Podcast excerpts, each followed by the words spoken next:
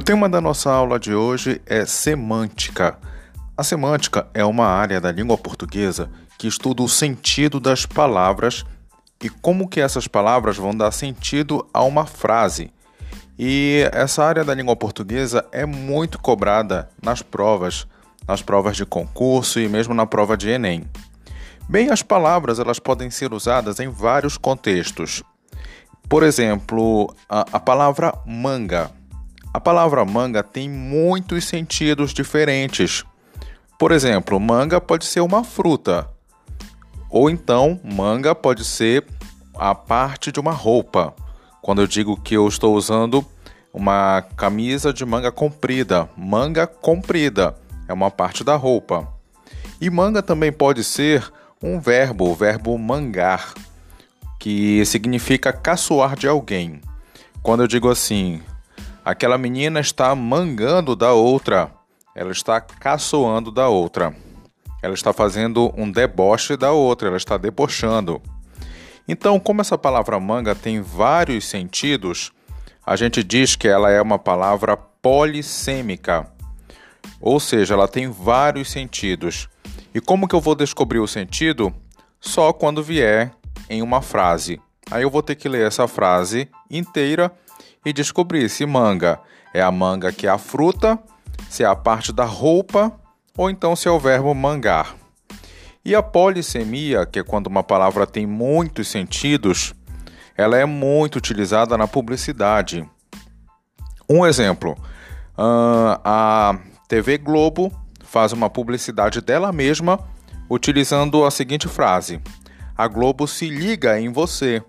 É uma frase que tem um duplo sentido, ou seja, ela tem dois sentidos. É uma frase que é polissêmica. Uh, no primeiro sentido, a gente pode dizer assim: a Globo se liga em você. Ou seja, ela presta atenção nos seus telespectadores para conhecer quais são os gostos que eles têm e a partir disso fazer uma programação adequada ao gosto do telespectador. Então a Globo se liga em você. Mas esse se liga também tem a ver com ligar o aparelho de televisão. Então quer dizer que a televisão está ligada na casa da pessoa. A Globo se liga em você. Então vocês viram que são dois sentidos que é muito utilizado onde? Na publicidade. E nós temos também aquela dupla de palavras, que é a denotação e a conotação. A denotação nada mais é do que aquela palavra no sentido real, e a conotação é no sentido figurado. Quando eu utilizo a palavra cabeça, cabeça no sentido real é a parte do corpo, é a parte do corpo, a parte superior do corpo. É isso que eu encontro no dicionário.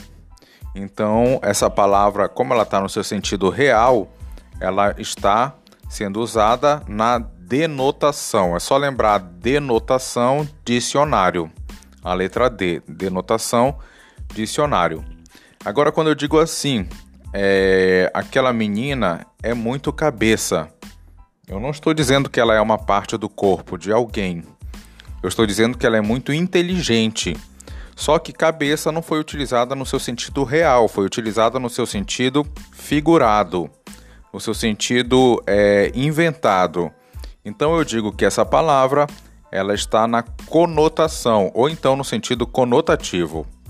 E em relação às palavras que são sinônimas e antônimas, as palavras que são sinônimas, elas têm o mesmo significado. Por exemplo, quando eu digo farol, semáforo, sinaleiro e sinaleira, eu estou me referindo a que aquele equipamento que geralmente tem três cores e que é utilizada no trânsito para guiar os motoristas. Só que é, em vários estados do Brasil se utiliza sinônimos diferentes, ou seja, se utiliza palavras diferentes, mas no final das contas todas elas têm o mesmo sentido que é justamente esse equipamento. Então, eu posso dizer que as palavras farol, semáforo, sinaleiro e sinaleira são sinônimas. É a mesma coisa quando eu falo carro, automóvel, veículo. Essas palavras são sinônimas.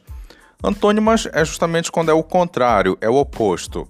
É o mal e o bom, o quente e o frio.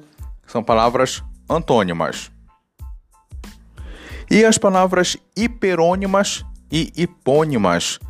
Essa daqui é muito simples também. Quando a palavra hiper vem de grande, não é isso? É só lembrar de hipermercado, que é um mercado que é muito grande.